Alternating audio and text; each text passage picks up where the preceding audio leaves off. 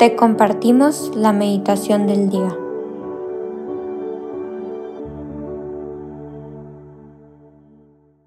En el nombre del Padre, del Hijo y del Espíritu Santo. Amén. Ven Espíritu Santo, llena los corazones de tus fieles y enciende en ellos el fuego de tu amor. Envía tu Espíritu Creador y renueva la faz de la tierra. Oh Dios que has iluminado los corazones de tus hijos, con la luz del Espíritu Santo, haznos dóciles a sus inspiraciones, para gustar siempre el bien y gozar de su consuelo. Por Cristo nuestro Señor. Amén.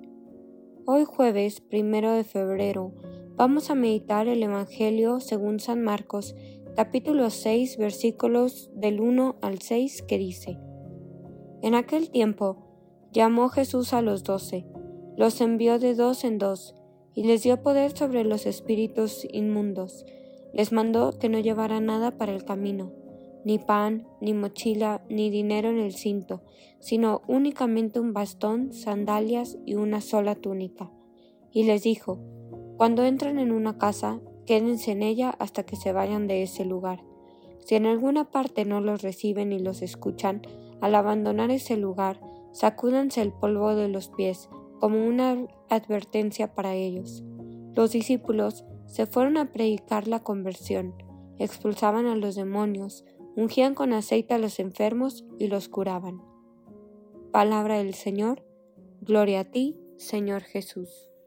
Este Evangelio me habla muchísimo, porque justo acabo de ver una escena de la serie de The Chosen, en donde Jesús manda a los doce de dos en dos entonces, el volver a leer el Evangelio teniendo una imagen más gráfica, me vienen dos cosas muy importantes en mi corazón. Y la primera es que claro que los discípulos tenían miedo e incertidumbre. ¿Cómo Jesús me está pidiendo que deje todo para ir a evangelizar a las personas? Y sobre todo me dice que no todos me van a recibir sus caras de angustia, de miedo, de qué va a pasar, ya no va Jesús conmigo. Miedo e incertidumbre. Pero Jesús transforma ese miedo en algo más grande que es el segundo punto del que me viene. Y es que transformó ese miedo en fe. Esa fe en los discípulos. Pero sobre todo, ¿qué pasaba con esa gente que no les abría la puerta de su casa a los discípulos? Porque bien dice Jesús, no todos les van a abrir la puerta de su casa. Y era por esta falta de fe. Y necesitamos pedir intensamente esta gracia de fe, porque la fe es un inmenso don de Dios y vale muchísimo, porque con ella puede el hombre caminar en esta vida para llegar al cielo. Es el camino que nos guía al cielo. Y aunque a veces no se vea, aunque a veces eh, nos rodeen incertidumbres, preguntas, dudas, momentos difíciles, siempre es ahí en donde justo vive la fe y es nuestra oportunidad para sembrar ese granito de mostaza de fe.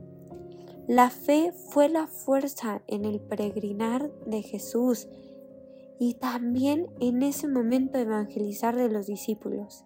Y es que hay que pedirle a Jesús que nos dé esa fe para seguir evangelizando a las personas que más lo necesitan, a esas personas que realmente en su interior desean estar con Jesús y quieran ir tras esas huellas que Jesús nos marcó en esta vida.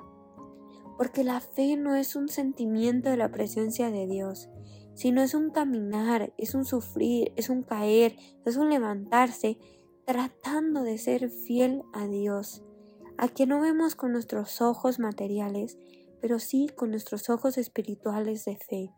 Pues si vemos las cosas como nosotros queremos, pues dejaría de ser fe, dejaría de ser fácil y sería esa certeza de lo que queremos ver. Y en definitiva, la fe es confiar en Dios plenamente, dejar todo en sus manos.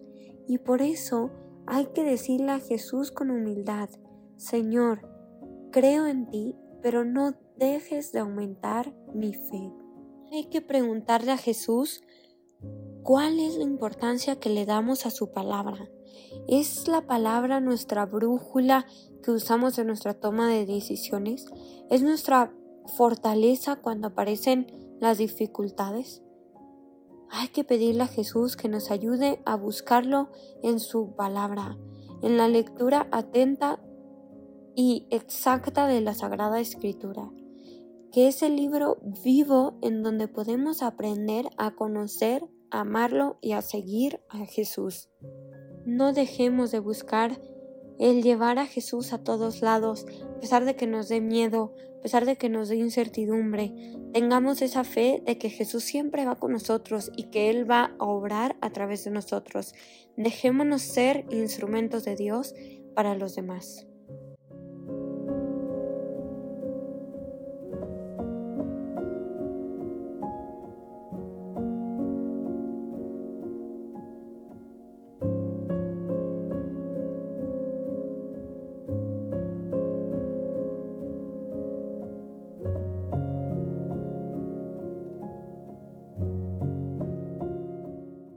Damos gracias, Señor, por todos los beneficios recibidos, a ti que vives y reinas por los siglos de los siglos. Amén.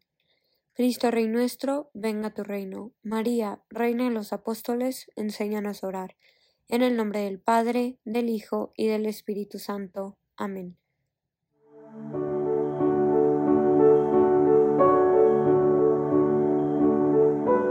Señor, que seas tú quien siempre reine en nuestros corazones. Los invitamos a que se queden en diálogo con Él. Nos escuchamos mañana.